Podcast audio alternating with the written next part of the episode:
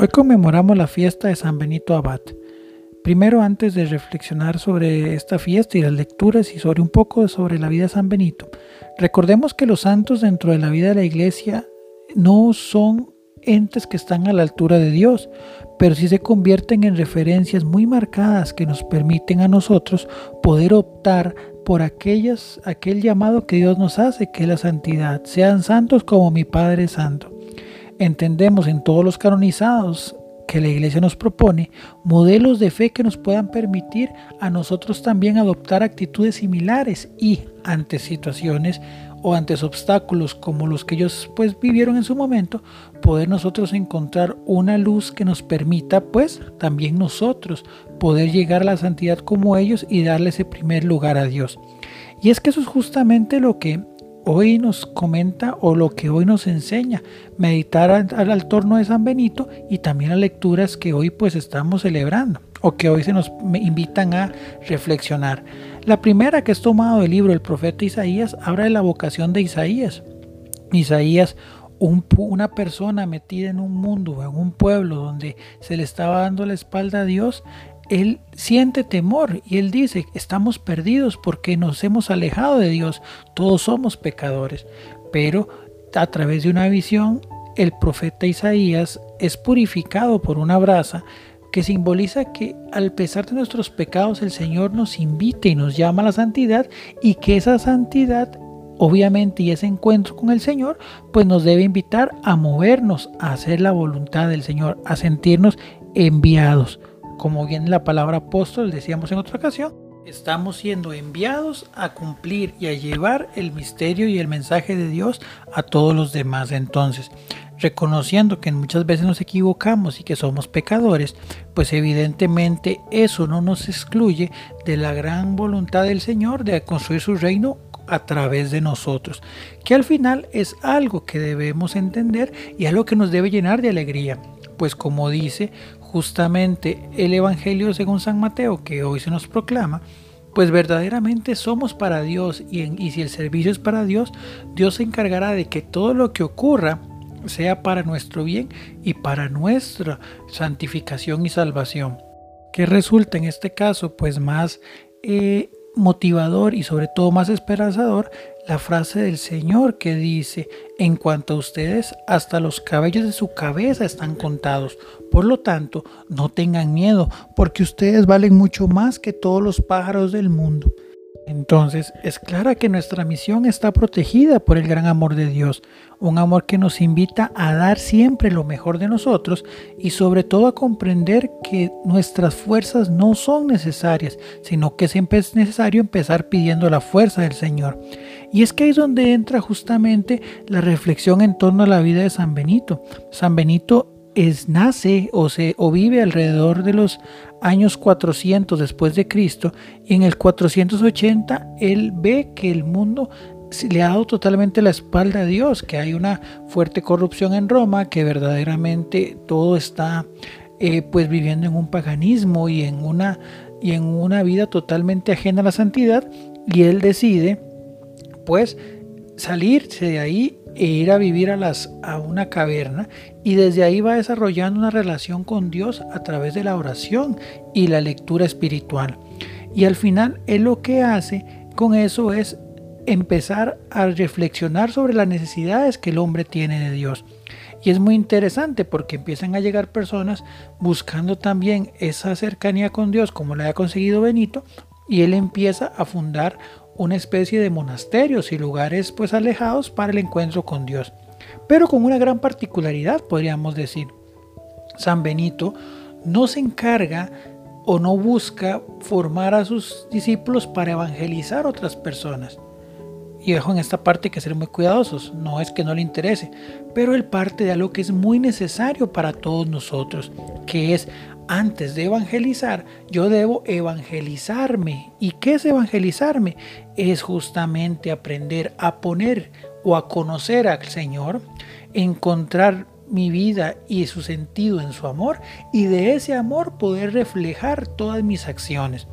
Porque al final la misión según San Benito es la búsqueda de Dios, encontrarnos a Dios o como lo dice una frase en su regla, no anteponer nada al amor de Dios, porque ahí es donde empezamos nosotros a perder la perspectiva. Cuando nos olvidamos de que Dios debe ser lo primero en nuestra vida, pues justamente es donde empezamos a ver todos esos vacíos que muchas veces intentamos llenar con las cosas del mundo, que intentamos llenar con bienes materiales, que intentamos llenar con relaciones tóxicas, que intentamos llenar con, con, con vidas de fiestas o con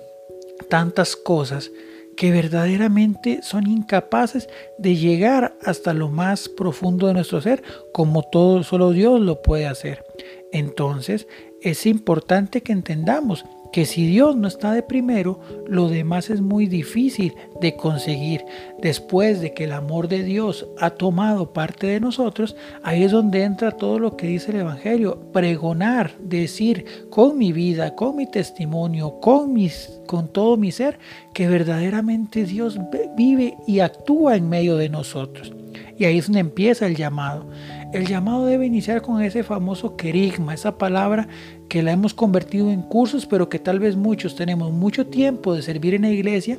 pero tal vez no hemos llegado a esa comprensión total. Es recordar, como decía el Evangelio según San Juan, de aquellos primeros discípulos que se encuentran con Cristo,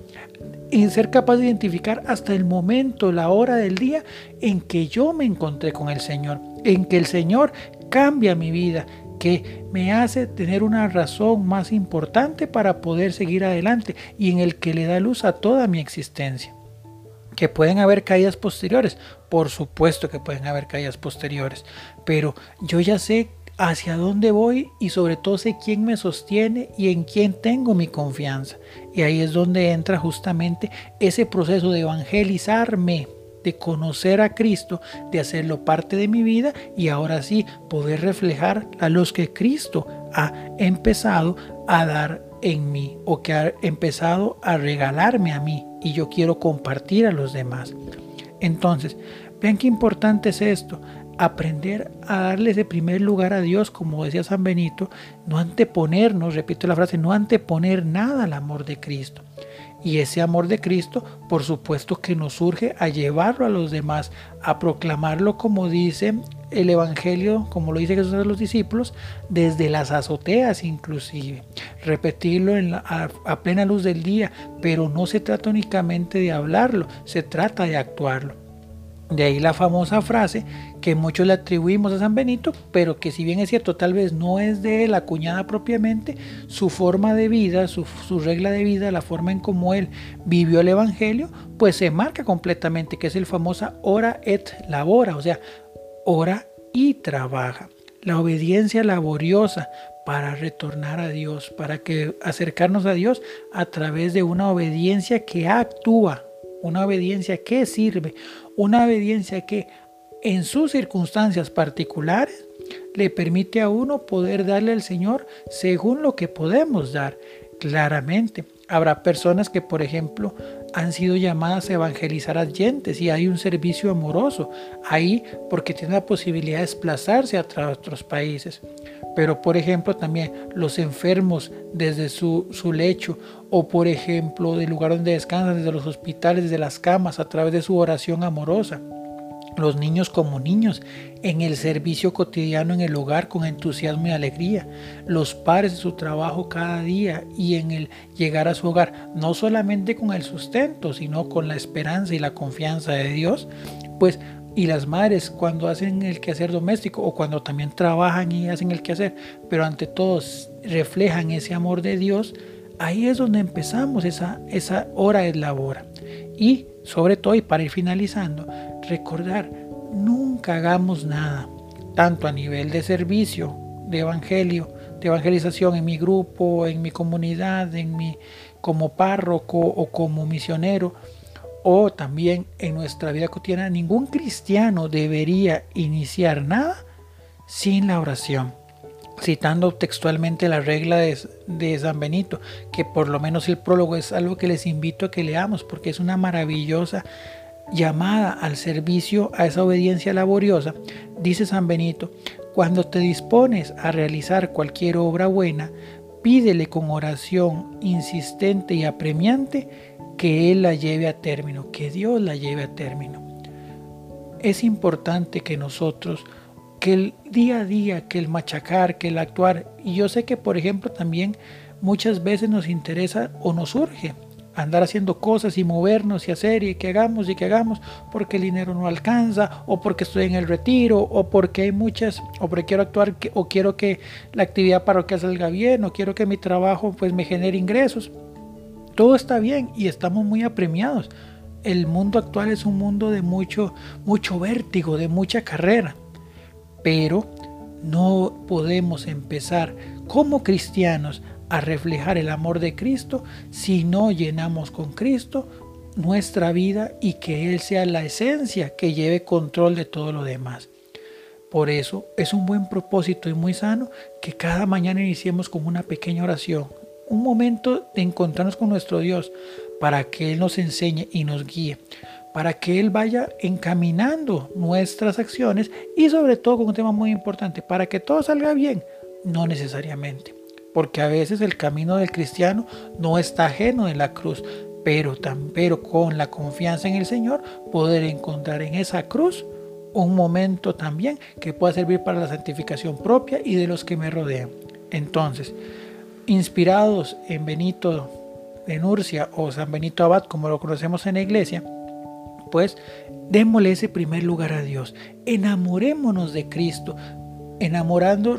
enamorados respondiendo a ese amor que Él primero nos tuvo a nosotros al entregarse en la cruz y de esa manera aprender a ver la vida de una manera diferente. Porque hoy estamos llamados a dar testimonio de nuestra fe, a dar testimonio de nuestra esperanza, que es una esperanza que debería llenarnos de alegría, porque a pesar de las dificultades y a pesar de las pruebas, Dios siempre vence. Que Dios te bendiga y que pases un feliz día.